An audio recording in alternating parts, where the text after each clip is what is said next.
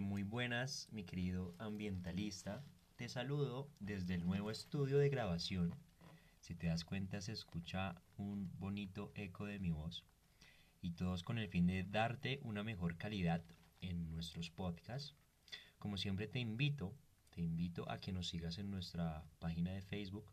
También ya tenemos Instagram como los ambientalistas para que puedas disfrutar de nuestro contenido en otro tipo de formato. Ok, pues empecemos. Antes que nada te quiero decir que te, te hice una infografía especialmente diseñada para este tema que vamos a tratar hoy. Y si quieres tu infografía, porque es para ti, sí, es para ti, solicítala en, en la página de Facebook. Nos dejas un mensajito y con gusto te la, te la reenviamos.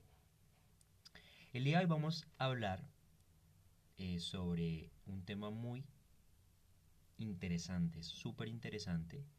Es acerca de internalizar las externalidades. Y suena un poquito a trabalenguas, pero nos vamos a sumergir en este tema y vamos a entenderlo a través de un ejemplo.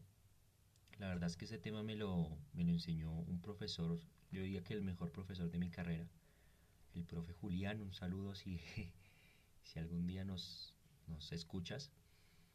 Y la verdad es que tiene una muy, muy, muy genial forma de, enseñar. Ok, pues nos fuimos con nuestro podcast acerca de internalizar las externalidades.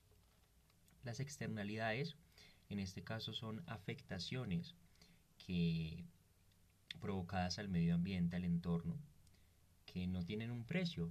Si tú te das cuenta, no podemos decir, eh, esa empresa ruidosa que está al lado de mi casa, eh, por hacer tanto ruido, me debe tantos dólares. O, por ejemplo, eh, esa empresa que contamina el río, me debe tanta plata por contaminar el río. A través de entender esto, las externalidades serían las afectaciones. Nosotros queremos internalizar esas externalidades a través de ponerle un precio a esa afectación o a través de conciliar con mi gobierno ambiental y conciliar algún tipo de acuerdo que beneficie a las partes interesadas. Es de suma importancia que en estos procesos se identifiquen a las partes interesadas porque si tú me dices una empresa X de por allá arriba que ni sé cuál es, eh, me contaminó el río y cuánto me debe. Es como si estuvieras hablando contra la pared.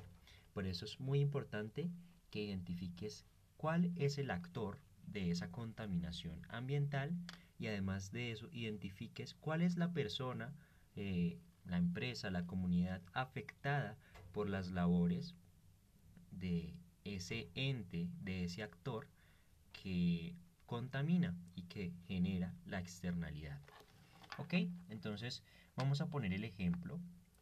Digamos que en un vecindario tú pues llegas a vivir y dos años después una empresa dedicada a, la ferretería, digámoslo así, hace mucho, mucho ruido, eh, entra a realizar sus labores en el barrio sin pedir permisos porque es una zona residencial y empieza sus labores y hace mucho ruido y perturba la tranquilidad del barrio y trabaja hasta altas horas de la noche y digámoslo así ha afectado tu salud tú tendrías ahí el derecho de em, de buscar apoyo de las autoridades competentes para que te colaboren con esa externalidad porque te están afectando. ¿ok? Además de eso podemos recurrir a legislaciones. Eh, tengo legislaciones en la cabeza, pero como soy consciente de que me escuchan de varias partes del mundo, ¿para qué les hablo de, de, legislaciones de Colombia que pues son las que conozco? Pero si ustedes quieren les puedo grabar con todo gusto legislaciones de Colombia o, o de serlo o de ser el caso, puedo averiguar de otros países y pues les grabo podcast para que también aprendamos todo, porque pues sería súper, súper interesante. ¿Ok? Y bueno, ya identificamos las partes, que pues en este caso sería la empresa que contamina, la empresa de la contaminación auditiva y la parte afectada, que en este caso sería yo o la sociedad, mi familia y la sociedad. A través de eso nos dirigimos a la entidad, la autoridad competente, a decir que se está presentando una externalidad que está afectando eh, la paz y la tranquilidad de los habitantes. Mm, o, de ser el caso, podríamos recurrir directamente a la empresa y decirle, oye, me estás afectando, ¿cómo podríamos arreglar esto? Y la empresa te podría decir, oye, te doy tantos dólares y, me permites mi actividad. oye, eh, si me colaboras con cierto material para que reduzca el ruido y lo pagas tú, eh, podemos llegar a acuerdos. Y es a través de esa conciliación o a través de ir a las autoridades competentes donde podemos hacer valer nuestra voz para que se respeten y, no nos pasen por encima. Ok, mi querido ambientalista, este podcast me lo disfruté. es muy chévere eh, recordar esos buenos temas que, aprendí en mi carrera. Y, pues sin más que decir y esperando te haya gustado, un abrazo. Eh, acuérdate seguirnos en nuestras redes sociales. Eh, los ambientalistas en Facebook y, en Instagram los ambientalistas. Tenemos pues los ambientalistas con raya al piso para que nos sigas en Instagram.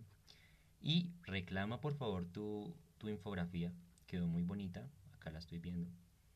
Y además de eso, pregunta por el curso que estamos realizando, porque para las primeras 10 personas que pregunten por eh, el descuento que tenemos especial, pues van a disfrutar del mismo. Va a ser un curso de gestión ambiental en donde les vamos a ayudar a reducir su impacto y con esto pues ahorrar cuantos pesitos que, pues no están de más.